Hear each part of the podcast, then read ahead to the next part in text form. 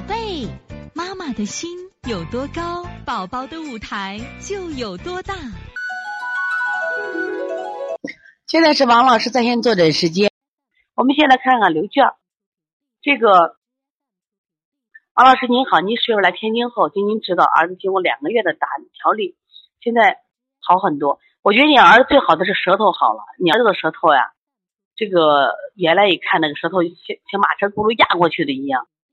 这个头发不打绺了，有了光泽，脸色好转，鼻梁上的青筋也消失了，有了新的问题，经常会鼻塞，两个鼻孔会交替性的鼻塞，每天晚上八点钟开始，八点钟八点还没睡觉，九点还睡下，到早上起床，这个起床以后十几分钟，这个鼻塞就改善了，白天不怎么鼻塞，然后呢，这个这几个问题我做的调理思路是健脾益肺，对由断中肺疏。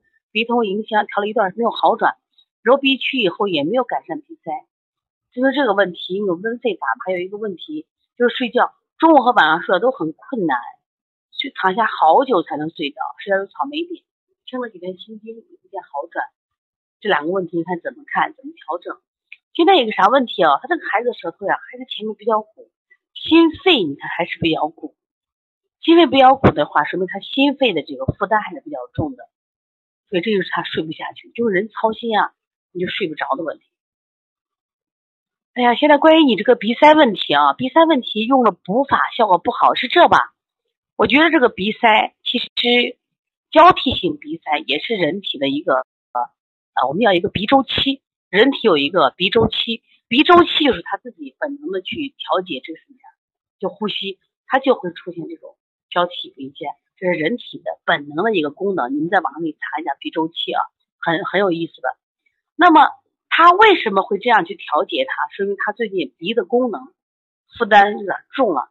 我的建议是啊，除了你调理以外，能不能给他晒太阳？每天后背晒一个小时呢？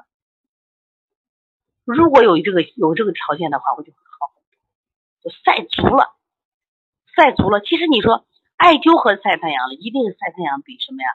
艾灸还要好，因为它是什么呀？艾灸是烟的带来的热，而晒太阳是一种温暖的、强大的力量，注到督脉，而用督脉能传到全身，知道吧？另外呢，现在这个问题刚刚说了，癌讯比较多，这个癌讯的问题，我觉得家长都要反思一下。杨二妈是不是也在？零九八杨二妈也在。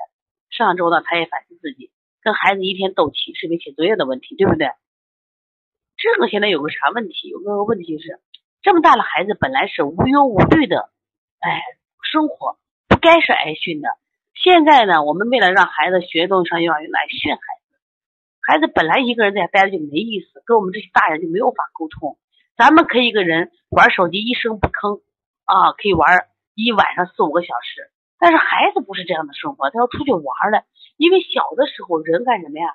这个就是要动的。你看小孩都是跑着走。你看人长，你看人人那个发展，小孩的时候跑着走，等大了呢，你迈步走，再大一点迈方步，再后来就什么呀，走不动了。只有小的时候是跑着走，所以说你又不让他运动，结果他就憋气的很，你就点多的很了。所以我就想了，你这个方法不光是推拿的，第一个你不要再训他了，第二个就是什么呀？每天早上给他晒督脉，晒一个小时，然后揉督脉。我最近给孩子孩子开的方，就光在那督脉。半上一直揉揉揉上什么呀？二三十遍，哎呀，发现督脉通了，阳气足了，它自然就好。还是阳不足的象，功力不够，还是你的功力不够，明白不？所以你就反复揉督脉，效果真的非常好啊！揉督脉加晒太阳，我提倡的运动一定是阳光下的运动，这是非常非常重要。别训孩子，还不到成长期，还不到成才期，明白不？所以现在训的多。只会让孩子对生活失去信心，只会他觉得每天都过得没意思。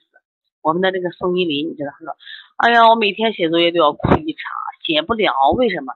作业量大。你他这个本身是体虚的孩子，手软，他写字老写不好，写个一歪的，写个三歪的，就打一顿骂一顿。你想想他怎么能爱学习？所以从现在开始学习小儿推拿，从现在开始学习正确的育儿理念，一点都不晚。”也希望我们今天听课的妈妈能把我们所有的知识，通过自己的学习，通过自己的分享，让更多的妈妈了解，走进邦尼康小儿推拿，走进邦尼康的课堂，让我们获得正确的育儿理念。